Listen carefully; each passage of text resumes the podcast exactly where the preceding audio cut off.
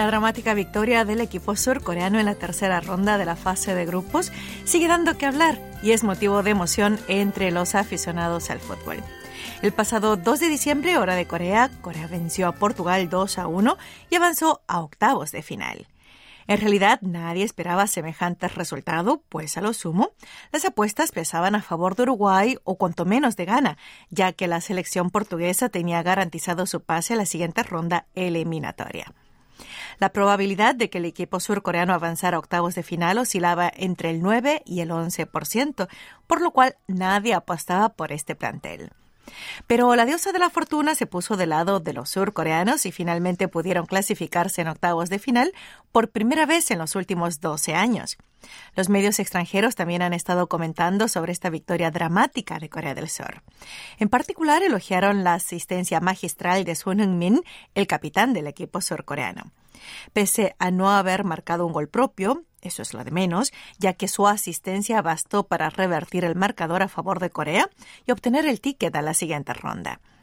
Corea mostró un excelente poder organizativo en el partido contra Portugal y esperamos que en su próximo partido frente a Brasil, ya en octavos de final, siga haciendo su mejor desempeño. Desde aquí les enviamos un poderosísimo fighting al equipo surcoreano que jugará en la madrugada de este martes 6 de diciembre, hora de Corea. Escuchamos una canción. Aquí va Oh Fighting Korea de Yoon Do-hyun, que suena en los estadios de Qatar durante los partidos de la selección de Corea del Sur.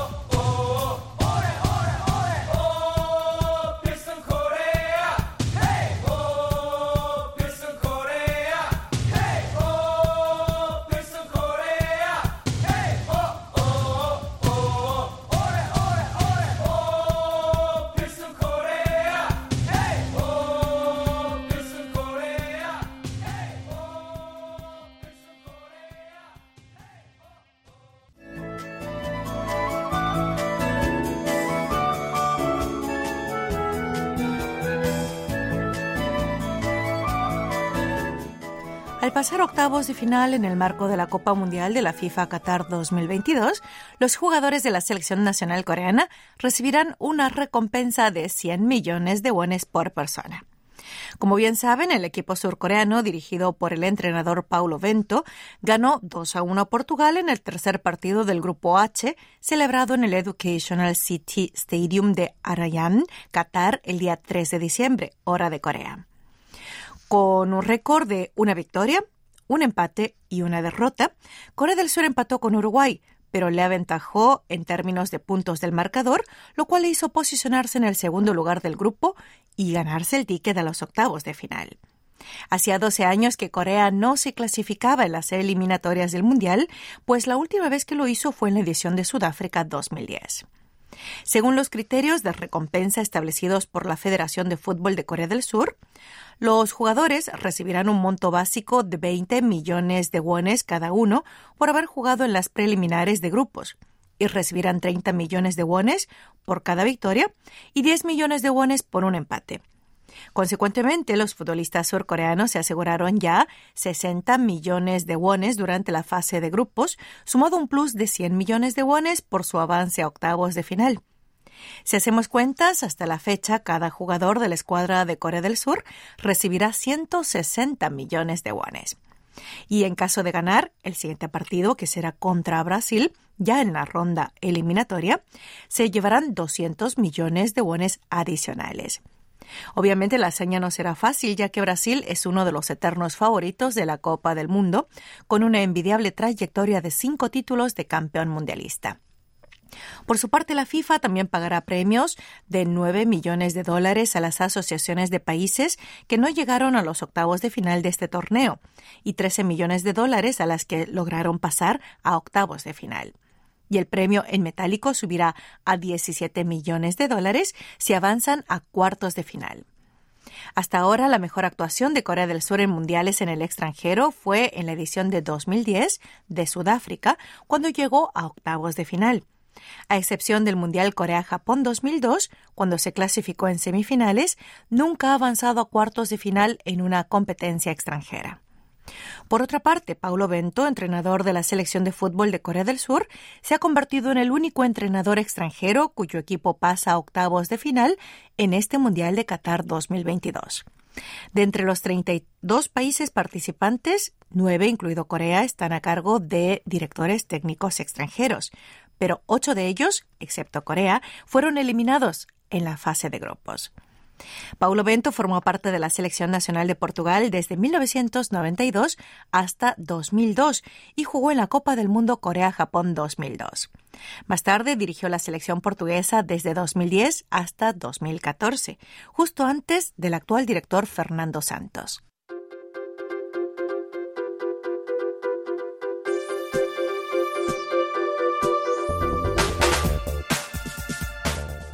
Una escultura de 12 metros de altura en forma de flor de diente de león se levanta en el corazón de Doha, la capital de Qatar.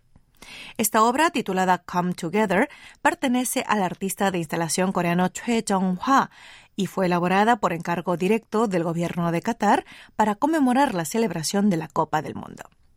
Come Together es una obra de instalación hecha con artículos domésticos cotidianos utilizados por los residentes locales, tales como ollas, cascos y balones de fútbol, y ha sido instalada de forma permanente frente al estadio mundialista Education City. En una entrevista con la Fundación Qatar en octubre pasado, Choi Jong-hwa explicó que su obra la componen diversos objetos que simbolizan a quienes contribuyeron a construir el estadio, la fastuosa ceremonia para presentar al público esta instalación contó con la asistencia de la Reina Madre y también hubo un acto de firma de la obra. Esto es sin duda alguna un gran avance para el arte surcoreano y una oportunidad para ampliar sus horizontes en Oriente Medio. Al respecto, se sabe que el Museo Nacional de Qatar está logrando concretar la primera exposición individual de un artista coreano. Todavía no hay datos, pero seguramente cuando finalice la Copa del Mundo coordinarán los detalles para organizar dicha exposición, que seguramente será de un renombrado artista de instalaciones coreano. El Museo Nacional de Qatar, famoso por su belleza arquitectónica, abrió sus puertas en 2019 y está invirtiendo enormes cantidades de dinero en ampliar su colección. Este edificio fue creado por la constructora surcoreana Hyundai ENC. En líneas generales, el mercado artístico de Oriente Medio está mostrando un gran interés en el arte coreano. Eh, la Feria de Arte de Abu Dhabi, que concluyó el 20 de noviembre pasado en Emiratos Árabes Unidos, invitó a seis galerías surcoreanas. Hasta ahora nunca habían participado tantas galerías surcoreanas en dicha feria, y esto refleja el gran interés y gusto por la cultura coreana desencadenados por el K-pop. Por otra parte, el artista multimedia Inami y el ceramista Unam Chol realizaron exposiciones individuales en Arabia Saudita y su popularidad crece constantemente. Sin embargo, la opinión predominante es que es prematuro hacer avances a gran escala, pues el mercado artístico de Oriente Medio es muy restringido en diversos sentidos.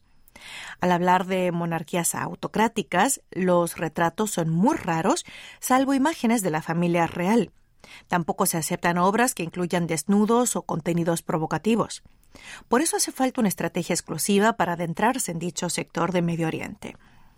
En el caso de Ihuaik, una prestigiosa galería surcoreana, ha participado exitosamente en la Feria de Arte de Abu Dhabi durante 10 años, gracias a la competitividad lograda con unas pinturas de ciruelas del pintor oriental Hodal Che, los halcones de Cha Yong-sok y los paisajes de nácar de Kim Do-kyung. Esto se debe a que el halcón es el ave nacional de Emiratos Árabes Unidos y a la familia real le gustan las obras florales y las pinturas abstractas monocromáticas, sin formas precisas. Hacemos una pausa en Corea Diario para escuchar esta canción de Akmyo, Urendal, Urenbam. En español, largos días, largas noches. Luego continuamos con más Corea Diario.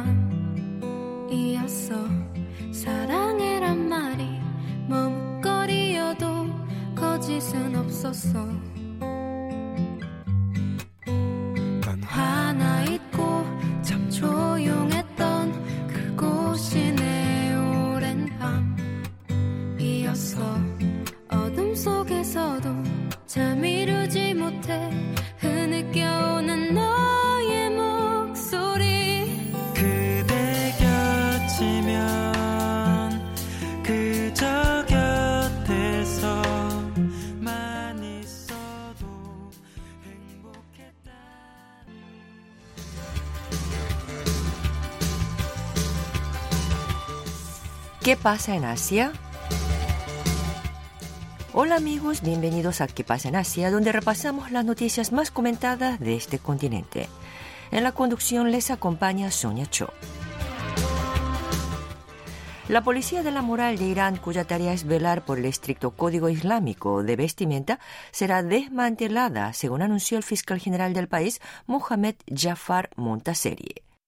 De confirmarse la noticia, sería una concesión, pero no garantiza que pueda frenar las protestas donde muchas manifestantes han quemado sus velos. Durante casi tres meses, Irán ha sido presa de manifestaciones por la muerte de Mahsa Amini, a quien la policía detuvo por incumplir el estricto código de vestimenta del país. Esas protestas han dejado un saldo de al menos 50 muertos en Irán.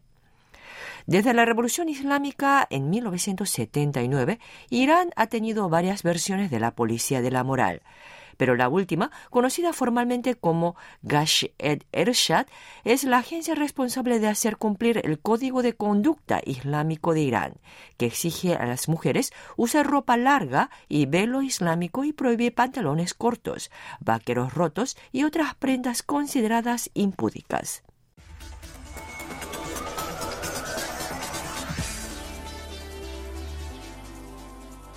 El primero de diciembre, el presidente chino Xi Jinping celebró una cumbre con el presidente de la Unión Europea, Charles Michel. Citando a funcionarios de la UE, los Citando a funcionarios de la UE, los medios europeos afirmaron que el mandatario chino insinuó que podría suavizar la política de cuarentena, al comprobar que la variante Omicron es menos letal. También aludió a las recientes protestas multitudinarias como protestas de estudiantes, frustrados después de tres años de COVID. Las principales ciudades de China, incluidas Beijing, Tianjin, Guangzhou y Shenzhen, han dejado de solicitar un certificado negativo de COVID-19 para poder usar el transporte y los espacios públicos. Sin embargo, también hay voces de preocupación ante la confusión generada al flexibilizar algunas de las políticas de cuarentena. Un investigador chino publicó un artículo advirtiendo que si se relaja drásticamente las medidas sanitarias, el volumen de contagios en China continental podría aumentar hasta 233 millones de personas, mientras que el número de muertes ascenderían a 2 millones.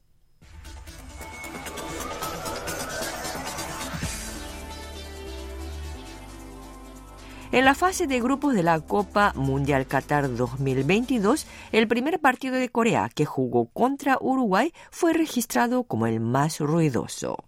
Tras finalizar la primera fase, la FIFA publicó un reporte de los encuentros con mayor índice de decibelios. Aunque todavía faltan datos de algunos encuentros, los seguidores de Corea del Sur y de Túnez figuran como los más ruidosos. En concreto, los surcoreanos hicieron mucho ruido en su primer partido contra Uruguay y también en el segundo frente a Ghana, mientras que los tunecinos hicieron lo propio en los partidos contra Australia y Francia. El día 4, tras la medición realizada por la FIFA durante 40 partidos de la fase de grupos, el primer partido de Corea quedó en primer lugar con 131 decibelios, dato comparable a un concierto de rock. En tanto, el partido entre Corea y Ghana registró 122 decibelios, quedando en cuarto lugar de la lista. Si bien todavía faltan los resultados del último partido del Grupo H contra Portugal celebrado el día 3, que confirmó el avance de Corea a los octavos de final.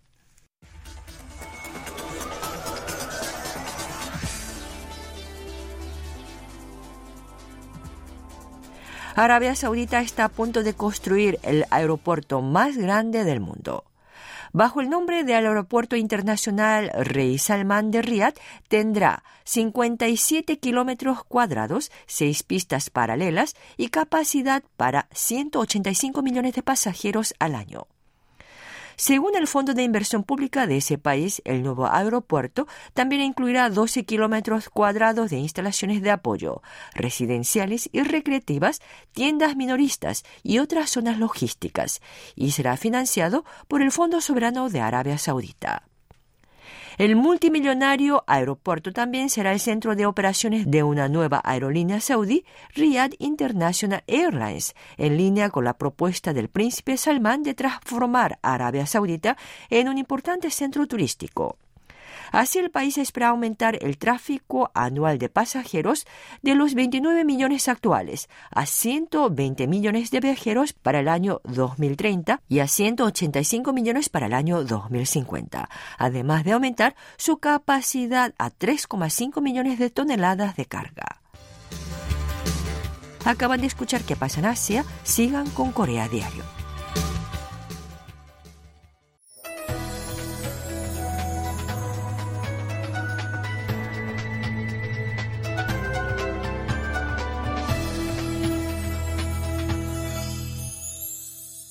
KBS World Radio.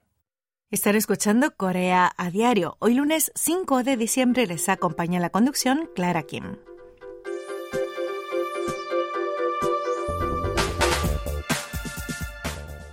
El gobierno surcoreano se propone revitalizar las zonas rurales de Colombia que fueron devastadas por una guerra civil que ha durado 60 años.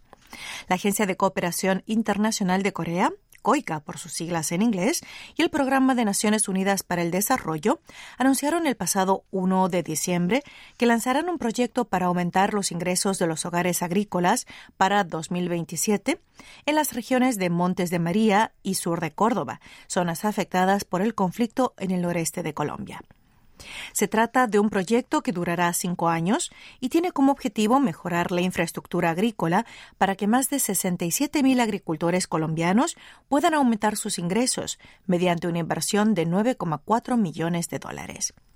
Para ello se prevé dotar de equipos de investigación para el desarrollo de semillas resistentes a enfermedades, plagas y al cambio climático a la Corporación Colombiana de Investigación Agropecuaria conocida también como Agrosavia, que es la encargada de la investigación agropecuaria local, y también se pretende reparar o ampliar los viveros que puedan producir en masa esas semillas. Por otra parte, han fijado como objetivo mejorar la productividad agrícola mediante la implementación de contramedidas contra el cambio climático e impartir capacitación necesaria y a medida para cada cultivo principal del proyecto. Con este fin, capacitarán a 40 cooperativas de agricultores sobre cómo aumentar las ganancias de los cultivos y brindarán apoyo para establecer planes de inversión a cada cooperativa, para que los agricultores puedan resolver por sí mismos los problemas que enfrentan. El 30 del pasado mes, hora local, COICA firmó un acta de consulta con funcionarios del gobierno local en el Ministerio de Agricultura y Desarrollo Rural de Colombia en Bogotá, anunciando el inicio del proyecto. La ministra de dicha cartera, Cecilia Montaño, comentó durante la ceremonia de firma que el proyecto es significativo, pues ayudará a completar los recursos del gobierno colombiano, insuficientes para esta tarea, y ofrecer apoyo a los arrendatarios. El proyecto también contribuirá al establecimiento de la paz en áreas de conflicto. La economía local de Colombia se ha visto muy afectada por los conflictos armados entre guerrillas, fuerzas gubernamentales y narcotraficantes que han durado unos 60 años desde 1964, destruyendo las infraestructuras locales y provocando que los residentes abandonen las zonas rurales. COICA llega trabajando con el gobierno colombiano desde 2011, implementando proyectos para paliar la pobreza en áreas rurales de dicho país latinoamericano. A través del plan recientemente adoptado, seguirá contribuyendo al bienestar rural local.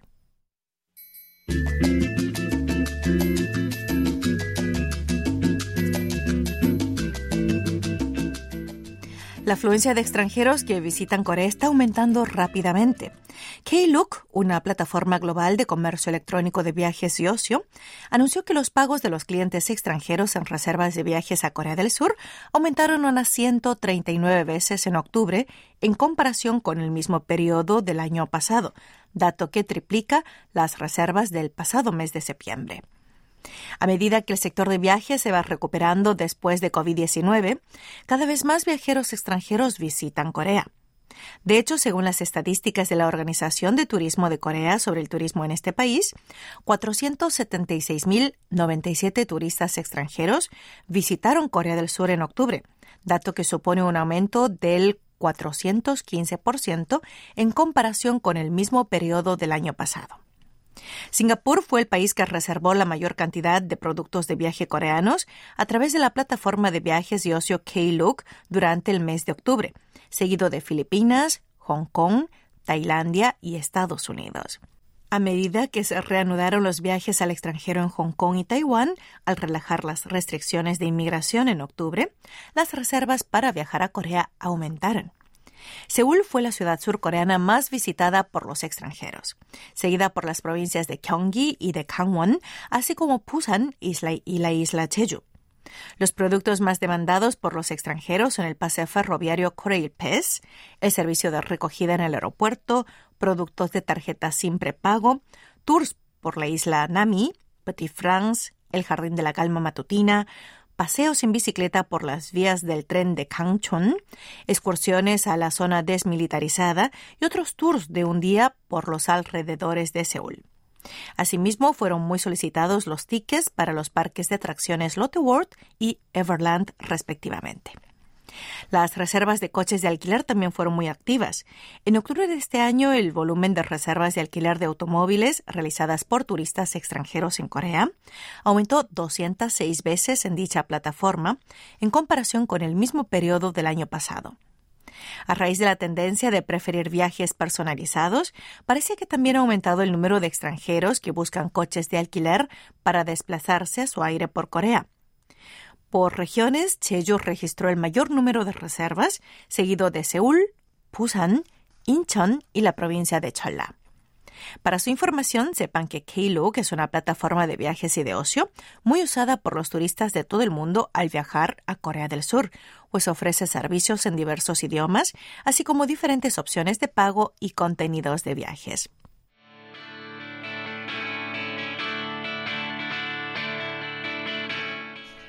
Así de esta manera concluye Corea Diario de hoy lunes 5 de diciembre, en cuya conducción estuvo Clara Kim. Me despido con esta canción de Lee Myung-woo, cuyo título es London Boy. Espero que la disfruten y que tengan un buen comienzo de esta semana.